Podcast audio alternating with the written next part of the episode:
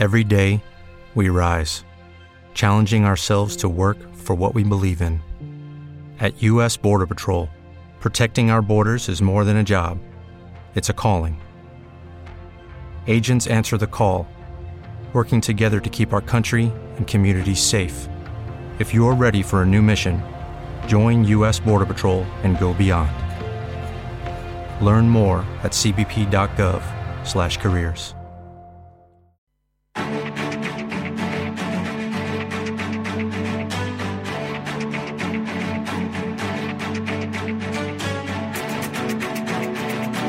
Capital Intereconomía, el consultorio.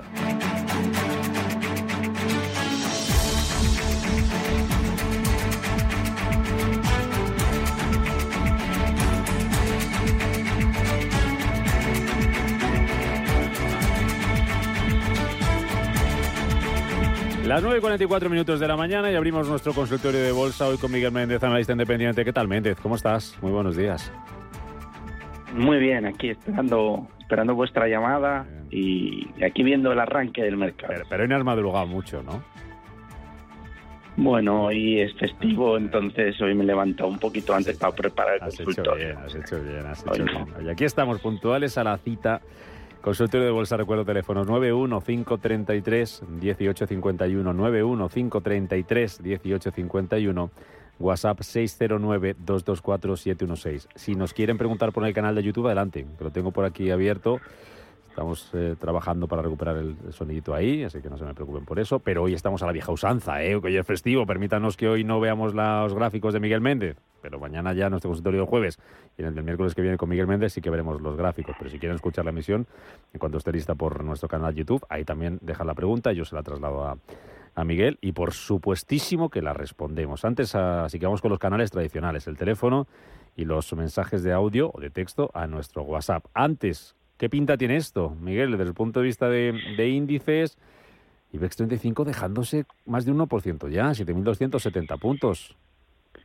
Sí, bueno, la situación mala, que no voy a decir nada nuevo, ¿no? Eh, siguiente nivel 7100 en el muy corto, y la verdad es que ya más abajo da un poco de miedo porque ya nos vamos hasta niveles por debajo de los 7000 eh, las zonas de soporte ya empiezan a estar en niveles pues aproximadamente de los 6.800 aproximadamente. ¿Le ves ahí? ¿Le ves tan abajo? Mal, aspecto. Sí, puede ser que sí. Yo creo que queda la capitulación del mercado americano, eh, que puede seguir cayendo un poco más. Yo creo que no queda mucho. Estamos en una zona en el SP500, 3.580, 3.650 es zona de soporte, pero por debajo es que ya nos iríamos hasta la zona de 3.400, es el siguiente soporte, y pueden hacerlo. Yo creo que queda un día muy malo que no hemos visto porque vemos un goteo, vemos rebotes al inicio de la sesión, parece que va a ser una buena sesión y luego acaba todo negativo como fue el día de ayer. Y en el caso del Nasdaq 100, estamos en 10.700. A mí el siguiente nivel de soporte importante lo tenemos en la zona de 9.800 aproximadamente. Podría ser que fuéramos a perder el redondo, tanto en el caso del IBEX como el Nasdaq, y luego empezáramos a recuperar. Es verdad que la sobreventa es extrema, porque hay valores que la verdad es que ya se están poniendo en unas valoraciones muy interesantes. El SP500 lo tenemos en una valoración de per 15, con lo cual es interesante. Importante atender a la, liquidez global que está bajando. Eh, la reducción también del balance de la FED pues, pues, hace mucho daño porque estamos justo en plena, en plena caída. Probabilidades de subidas de tipos próxima reunión eh, el día 2 de noviembre por parte de la FED. Ojo que hoy tenemos actas de la FED y tenemos dato de precios, el IPP a las dos y media americano. Mañana tenemos dato IPC. Comenzamos campaña de resultados también. Importante ver BlackRock, JP Morgan y compañía. Tenemos hoy antes de apertura también PepsiCo. Probabilidades de recorte en torno al 70% de, de 0,75 próxima reunión de la Fed. Petróleo preocupante, Rubén, subiendo de nuevo a zonas de 90 dólares, incluso hemos tocado 92, 93 esta semana, me preocupa muchísimo. Y una situación muy convulsa con, con una estructura bajista que hacía mucho tiempo que no veíamos. Ya empezamos a ver en muchos valores, niveles incluso mm, de COVID y de mínimos del COVID en marzo. Y bueno, la situación la verdad es que es preocupante por el goteo. Esperemos que la cosa de Credit Suisse, eh, el tema de los diferenciales, y los CDS pues pues pues comiencen a recortar y no veamos ningún problema. Yo me temo algunos profit warnings. Esta semana vimos el de AMD, que la verdad es que hizo daño a todo el sector semiconductores. Y vamos a ver si la campaña de resultados la salvamos al menos de manera digna, porque ahí podría haber más tensión. Pero bueno, en, las crisis es donde uno gana dinero. Las crisis yo creo que tienen que ser aprovechadas para como o vistas como una oportunidad para entrar, para que tenga liquidez y el que le haya pillado dentro y esté sufriendo, pues bienvenido al club y los mercados a veces son así. Pero yo estoy convencido que la Fed al año que viene volverá a poner la maquinaria en marcha y veremos y veremos recuperaciones, igual que hay valores que van de 50 a 1, pues luego van de 1 a 20 otra vez. Así que, bueno, tranquilidad y pues vamos a verlo desde la perspectiva positiva. Pues vamos a que les preocupa a nuestros oyentes. Recuerdo los teléfonos 91533-1851, WhatsApp, mensajes texto, audio 609-224-716 y creo que teníamos llamada con María, que la tenemos por ahí. Eh, ¿Podemos escuchar eh, a María? Eh, María, buenos días. Hola, buenos días. Quiero saludarles especialmente a Miguel, Miguel, estoy en tu tierra, en Asturias. A ver, quería preguntarte por ASLM Holding y SAP, que las tengo lógicamente con bastantes pérdidas. Y, bueno, mi cartera mm, está mm, pues, pues, pues, a lo mejor un 60% en liquidez. Eh, eh, ¿Cuándo crees que esto empezaría a ser bueno para empezar a entrar largo en el mercado? Te escucho por la radio. Gracias. Venga, muy bien. Gracias, María. Bueno, nos mandamos un, saludo a Trinidad, que es una persona que conozco excelente y asturiana, como siempre. Eh, bueno, vamos a ver, en el caso de, de ASML Holdings, a mí es una compañía que la verdad es que me gusta muchísimo. Y es que hay muchas series en Europa, que, que Estados Unidos está golpeada, pero Europa yo creo que lo está tanto o más ha corregido un montón. Es que la tenemos al 50%, un poquito incluso más desde los máximos de, mediados finales del año pasado.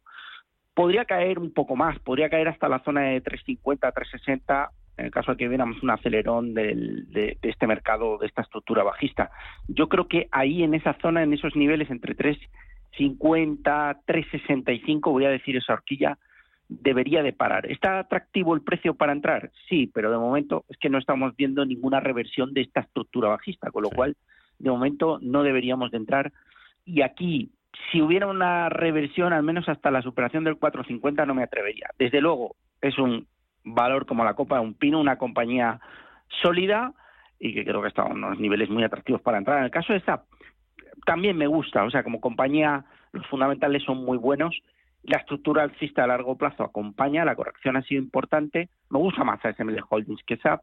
Yo aquí esperaría la recuperación al menos de los 95, 96 euros para, para, para entrar ya un poco más con objetivos más ambiciosos en el entorno a 120, que no tengo ninguna duda que lo recuperará. Respecto a Momentum, bien, el que está en liquidez y es, y es su caso, y es muy bueno, la verdad, que, que, que nos llame gente que tiene liquidez yo ya me posicionaría con el 15-20% del capital disponible para bolsa ahora, bien sea en cartera de acciones o en ETFs SP500 Nasdaq 100, ya lo combinaría. Si cae otro 5% del mercado, añadiría otro 15 o 20% de ese disponible. Y si cae un 10, pues añadiría a lo mejor otro 30 o 40%. O sea, creo que hay que entrar, hay que ir posicionándose de forma progresiva, porque es verdad que probablemente el mercado siga goteando, por lo tanto, nunca nos quedemos sin nada de liquidez. Pero progresivamente ir tomando posiciones a estos niveles son ganadores. Muy bien, pues vamos a ver más consultas. Eh, pregunta Diego, si cerrarías ya los cortos que tienen BBVA o los dejarías más días. Bueno, BBVA, que ayer, si no me equivoco, a 0,12 de dividendo, yo esperaría un poquito más. Eh, esperaría un poquito más. Creo que la zona de los 4,15, 4,20 pudiéramos verla pero bueno, estése atento, de momento los máximos son descendentes. Si superase niveles de 4,65 a cerrar todo, porque ahí sí que me daría miedo que hubiera una vuelta hasta niveles de 5. Por lo tanto, mantendría abiertos con el 4,65, 4,67 en la mente para cerrar como nivel de stop del corto. Pero de momento, tal, tal y como está el IBEX, y más hoy que venían rebotando un poquito los futuros americanos, pero estamos arrastrando el más cierre de ayer de Wall Street podría seguir goteando a la baja. Vale.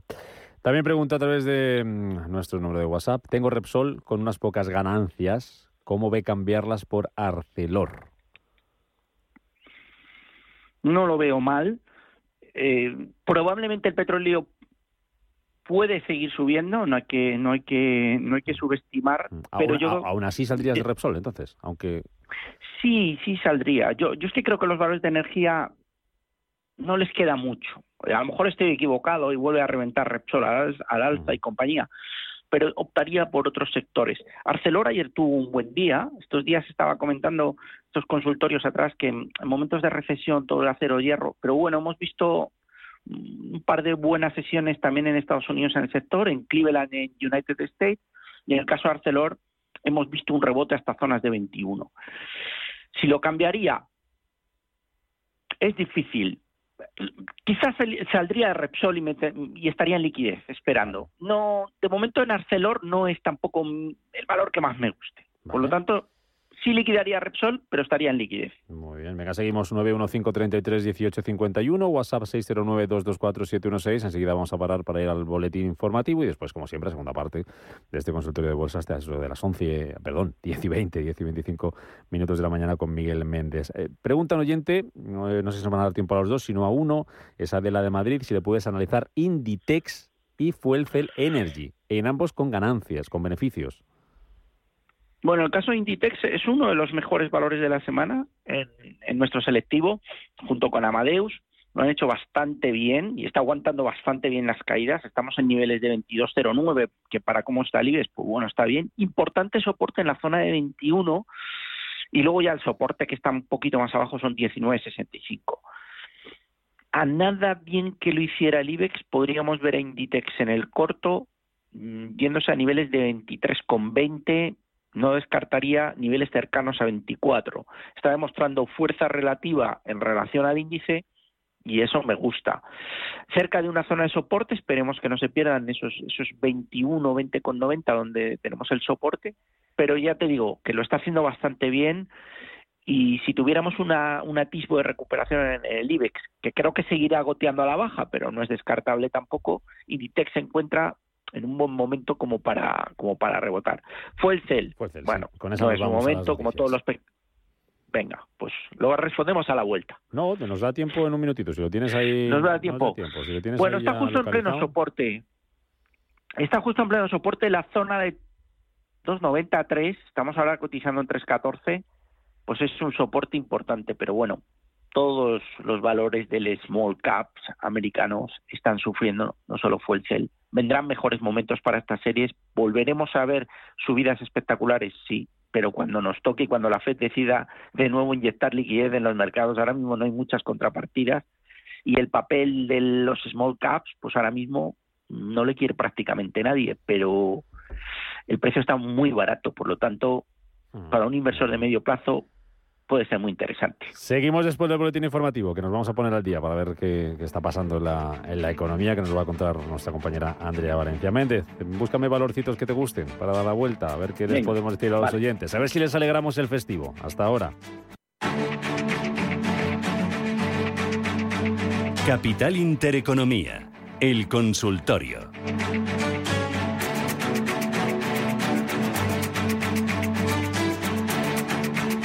Consultorio de Bolsa con Miguel Méndez este miércoles, día 12 de octubre, aquí en Capital Intereconomía, 915331851, WhatsApp 609224716, o también si nos quieren hacer llegar su consulta a través de nuestro eh, chat de YouTube, donde ya se escucha perfectísimamente el directo, como no podía ser de otra manera, ya pueden seguir eh, escuchando los, los consejos, las opiniones, los comentarios de Miguel Méndez. ¿Has visto algún valor que te guste, Méndez? Bueno, te, te digo lo que está haciendo bien ahora en el mercado. Compañías que lo están haciendo bien, como por ejemplo O'Reilly Automotive, que es una compañía que es bastante defensiva americana, el ticket es Orly, y bueno, eh, es muy defensiva y lo suele hacer bien. eh, bueno, tiene temas en- de tecnología, informática, libros, etcétera, editoriales, etcétera. Y luego una compañía del sector repuestos de automóviles, que también es un clásico defensivo, que les invito a ver la tendencia alcista y en estos momentos pues suele hacerlo muy bien. Se llama Autozone, Autozone escrito. El ticker es AZO, AZO. son dos que lo están haciendo muy bien y por comentarte una tecnológica, Aspen Technology, que es una compañía de software industrial, el ticker es AZPN, pues también prácticamente estas tres están en zonas de máximos. Cuesta mucho ver en los screeners, en los buscadores, eh, compañías que estén en máximos eh, tal y como está el mercado. No obstante, yo sigo viendo mucho descuento en tecnología, sigo viendo el software muy penalizado semiconductores después de, esa llamada de Biden del pasado viernes a todo el tema de la, llamada a algunas compañías para prohibir la, exportación de chips a China, pues están en, un momento delicado, pero yo creo que con, niveles óptimos para alguien que quiera invertir a, medio plazo pueden caer un poquito más, pero una AMD un Nvidia yo creo que son grandes oportunidades. Y bueno, hay muchas más. O sea, hay compañías que están con descuentos importantes. El otro día leía una estadística y llamamos al consultorio, que el 25% de las compañías del SP500 estaban con caídas superiores al 50% en el último año, si nos retrotraemos prácticamente a noviembre. Eso es una barbaridad, por lo tanto, pues bueno, eh, complicado. Y un dato que, que, que me llamaba mucho la atención, Rubén, esta semana pasada, el martes pasado, tengo aquí el gráfico, ya la semana que viene lo, lo, lo, pondremos. El martes pasado, con la subida que tuvo el mercado, el 100% de los valores del Nasdaq 100 acabaron en positivo. Y parece una estadística común, pero no lo es. Solamente se ha producido en seis ocasiones y lo que ha pasado después es que hemos tenido un mercado alcista bastante importante durante un periodo de tiempo largo. Por lo tanto, por aferrarse a algo positivo es simplemente un factor nada más y un parámetro. El martes tuvimos el 100%, el martes pasado, no, no ayer, sino el anterior. El 100% de valores del Nasdaq tiene positivo solo ha ocurrido seis veces y en el gráfico se puede comprobar que las, en las seis ocasiones luego hemos visto subidas. Vamos a ver, vamos a ver qué ocurre y vamos a ver cómo va la campaña. Vale, muy bien, vamos con más consultas al teléfono Juan. ¿Qué tal? Buenos días. Hola, buenos días eh, Rubén y, buenos días Miguel. Mira, quería, quería preguntarte por dos valores. Eh, uno es System 1 el ticket es SST. Esta es una empresa que los, los analistas les dan valoraciones de más de 20 dólares, eh, una empresa en beneficios, una empresa que ha empezado a cotizar a principios de, este año, pero que es muy estrecha y la han tirado hacia la zona de, de 6 o la zona de 5 y pico, ¿no? Y quería ver un poco eh, tu opinión. Y, y, sobre Gebo, una clásica sobre Gebo también, quería un poco que me, que me dijeras un poco qué, qué opinas. Pues nada, muchas gracias a los dos. Un saludo. Gracias, eh, Juan. Bueno, me gustaría verla bien a nivel fundamental. Ahora cuando terminemos lo voy a ver un poco los números. Eh, es verdad que el, market cap está por debajo de ventas, es decir, las ventas están en 800 millones, el market cap 576, 071 en ventas, por lo tanto, tengo que ver, tengo que ver cómo están los fundamentales por dentro. A mí aquí, él, él, él comentaba que estaba beneficios, a mí aquí en Finbit me da que, tiene un income negativo de 85 millones veo que es una compañía que desarrolla temas de, marketing, es una plataforma de marketing, es pequeñita y bueno, pues solo lleva cotizando lo que es este año, porque según veo ha empezado a cotizar en este ejercicio. Tengo que ver valoraciones, no quiero decirle, me, quiero ver algo a nivel fundamental. Por favor, le ruego que nos llamen la semana que viene porque le preparo algo, me anoto aquí, preparo algo a nivel fundamental. Y sobre Geo, pues un poco me retrotraigo a lo que he comentado de Fuelcel. No es el momento de las pequeñas compañías. Todo el sector está sufriendo bastante. En, la última semana el sector solar, que a mí me encantaba, pues está retrocediendo fuerte. Allí incluso vimos un downgrade de Bank of America sobre SunPower que hizo un poco de daño. Y hemos visto las cotizaciones de las solares, no solamente en España, sino también en Estados Unidos, bajar. Renovables, que aquí en Geo no entrarían solares, sino en renovables, pues también están sufriendo. Pero como todas las compañías pequeñas del, del Russell, o sea, al final hay poco que se salve. Estamos justo en la zona de soporte de 2, 2, 10 ahora mismo en Gebo. Todos los máximos, si los ve, son ascendentes. Hasta que no superemos niveles, le diría, de 3, ningún atisbo de rebote. Pero bueno, ya sabemos cómo va esto. Igual que han ido de 16 a 2, pues pueden volver de 2 a 16. Y suena difícil ahora y suena una locura, pero la Fed volverá a hacer su trabajo. Es cuestión de esperar el mal momento. Es un año muy complicado para los inversores, Rubén. O sea, a nivel psicológico hay que ser muy fuerte, tener mucha disciplina, porque no estamos viendo un gran mercado. no estamos viendo un mercado bajista o desplomes puntuales en un mes muy malo con fuertes caídas y luego una recuperación, como por ejemplo vimos en el COVID. Estamos viendo un goteo diario, no, no excesivo en el día, en performance en porcentaje, pero que psicológicamente destroza al inversor minorista. ¿no? Al final quieren que regalemos los títulos para luego volver a inflar las cotizaciones. Por lo tanto, en estos niveles, pues hay que aguantar y esperar que vengan momentos mejores. Vamos con el mensaje de audio, venga. Buenos días, para Miguel Méndez, sobre Nokia. Nokia en el anterior resultados avanzó buenos resultados y subió un 10%. ¿Cree que para los siguientes en, en noviembre ha cambiado algo o seguirán siendo buenos resultados? ¿Se pueden comprar aquí? ¿Qué te parece? Bueno, está, la, verdad es que todo, siempre lo comento, pero todo el tema de, patentes con el 5G, pues la verdad es que yo creo que lo está haciendo bien y, tengo la sensación de que va a seguir por buen camino. Mm, el aspecto técnico, bueno, para lo mal que está el mercado, está aguantando la zona cuatro y medio, cinco. Está en un lateral, pero es que podría haber caído mucho más. Con lo cual, pues no, no tiene mal aspecto. En el momento que mejore, yo creo que vamos a volver alrededor de 4,80, 4,90, es probable. Se nos queda un poco lejos los máximos, pero bueno, normal, el mercado ha retrocedido. Los próximos resultados, tengo que ver un poco sensaciones del mercado y leer al respecto, pero a mí me da la sensación que va a tener continuidad con los resultados, porque la previsibilidad de, del negocio de su sector y la recurrencia me invitan a pensar que vamos a ver unos resultados en líneas con el mercado, incluso por atreverme a decir, igual podrían ser algo mejores, pero no no creo que vayamos a ver profit warnings. Mi sensación por el sector en el que se mueve y porque está construyendo un modelo de negocio que le, que le genera beneficios recurrentes y bastante sólidos y estables. Por lo tanto, no tiene mal aspecto, estamos justo en zona de soporte, niveles de 4.30, está aguantando bastante bien y una ligera recuperación del mercado, ya digo, nos llevaría de nuevo a 4,80, 4,90. Mm, venga, seguimos. Buenos días, señor Méndez.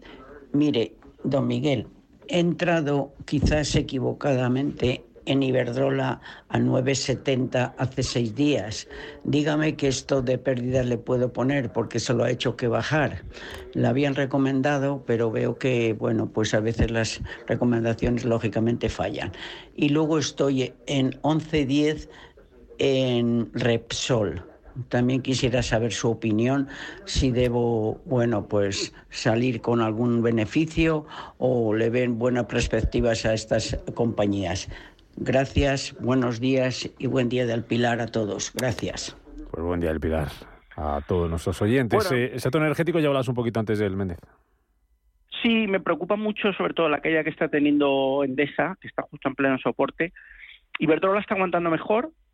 Es verdad que yo he comentado que me gusta y me sigue gustando a pesar del recorte generalizado del mercado y seguiría apostando por ella. Es verdad, zonas de soporte de stop. Yo no soy mucho de stop, los que me conocen. Creo más en, el promedio en este tipo de series que sí me gustan, en comprar un poquito más bajo, ir promediando, que en el stock como tal, que me sacan y ya me dejan fuera de juego, porque en caso Iberdrola, a lo mejor me equivoco, pero yo creo que no va a profundizar. Tiene un primer nivel de referencia de soporte en la zona de 9.05, 9.10.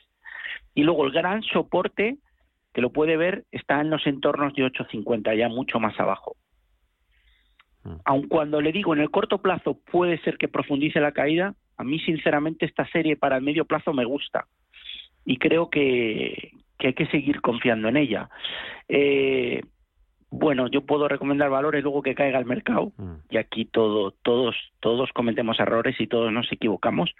Eh, pero la realidad es la que es y, y, el mercado pues tiene pinta que va a continuar cayendo. ¿Me quedaría con Iberdrola a un riesgo de caer más? Sí, optaría por comprar más si cae más, sí cuando vea reversión de la, de la estructura bajista y del cuchillo que lleva desde niveles de 11. Respecto a Repsol, ya lo he dicho, yo cogería el dinero y las vendería y esperaría a ver en qué sector me posiciono, en qué otro valor me posiciono. No se centren solo en mercado español, por favor, es una guerra que yo empecé hace años en Intereconomía, existe más mercado en Europa y en Estados Unidos, no solo valores españoles. Venga, pues vamos con internacionales. ¿Cómo ve el señor Méndez entrar en corto, en Qualcomm? y en LAM Research. El ticker de LAM Research nos lo da por si lo tienes menos controlado. LRCX. ¿Y cuándo crees que termina el castigo para los semiconductores? Bueno, la verdad es que con lo, con lo, con lo de Biden del viernes pasado, pues van a seguir bastante tiempo penalizados. Con el Profit Warning de Advanced Micro Devices que dio eh, la semana pasada, van a seguir penalizados. Jo, abrir cortos ahora le puede sacar un poco más, porque pueden seguir cayendo. Sería la estructura, o sea, lo ideal sería estar cortos ya en las series y estar aguantando a ver hasta dónde caen. Abrir los cortos ahora, pues hombre, eh, tienen mala pinta y pueden seguir agonizando, ¿no? Y, con sus caídas, pero bueno, están con el 60% de descuento respecto a los máximos, por lo tanto, si es una operación para corto, no la veo mal, pero no abriría cortos con un horizonte temporal muy largo ahora mismo. Land Research podría bajar, el siguiente nivel de referencia son 290-300 dólares. Estamos cotizando ahora 327 cuando vengan los resultados. Eh, y esta es una de las compañías a las que han hecho el llamamiento para, para, para evitar un poco la, todo el tema de exportación de chips, etcétera. Está sobre todo Land Research y Nvidia. Qualcomm, pues ha perdido la zona de referencia de 120. Está como un cuchillo. Podría ir a cubrir el gap. Y como sé que está viendo los cortos, entre 90 y 100, que ahí tiene un gap de mediados del 2020, no es descartable. Tiene toda la pinta que lo va a hacer, pero cuidado con los cortos en estos niveles porque hemos caído mucho. O sea, se puede hacer, pero, pero estando bastante pegado a la pantalla y lo lógico sería que sigan con esa tendencia bajista. Otro audio. A ver. Buenos días. Mi pregunta para el señor Méndez es eh, ¿qué opina sobre el momento actual del Bitcoin? y decirle que estoy en, en Marathon Digital a 12 euros. ¿Cómo ve si, si tengo que aguantar? ¿Qué es, qué es lo que, cómo lo ve él? Eh, nada, muchas gracias uh, por vuestra ayuda. Bitcoin y Marathon. Bueno, lo comenté ya, lo he comentado varias veces. En este momento eh, de crisis, pues el Bitcoin si se pone a perder, pues podría perder más de lo que está perdiendo irse a niveles inferiores en torno a 15, 16 mil. Pero fíjate que con las caídas del mercado está aguantando bastante bien la zona de 19, 20 mil. Y me está sorprendiendo, entre comillas, positivamente después del castigo que llevamos en el año.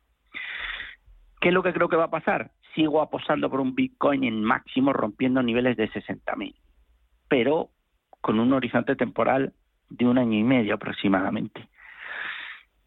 Creo que el mercado acabará recuperando. este año lo tenemos prácticamente perdido, pero probablemente el año que viene la FED se ponga las pilas y, empecemos a ver cómo el mercado recupera eh, niveles y por lo tanto el Bitcoin que tiene una gran correlación con las bolsas pues empiece a recuperar niveles. Desde luego el nivel más importante son los 25.000, ahí se ha parado en varias ocasiones, estamos lejos, le diría 20.500 o 22.500 en el interim, pero el nivel importante de medio plazo son los 25.000. ¿Qué va a pasar con Marathon Digital? Mire, en verano, con la bajada de los 24.000 a los 17.000, Marathon Digital bajó de 20 a 5. Ahora mismo ha bajado de niveles de 20 a 10. ¿Podría profundizar la caída si los mercados siguen bajando? Sí, hasta niveles de dónde? Yo diría 7, 7 y medio en esos niveles debería de parar. ¿Podría ir a hacer un doble suelo en 5? Podría. ¿Es ganador la, zona que usted tiene a medio plazo? Sí, los 12 son ganadores porque volveremos a 20 en el momento que las bolsas recuperen y el Bitcoin recupere.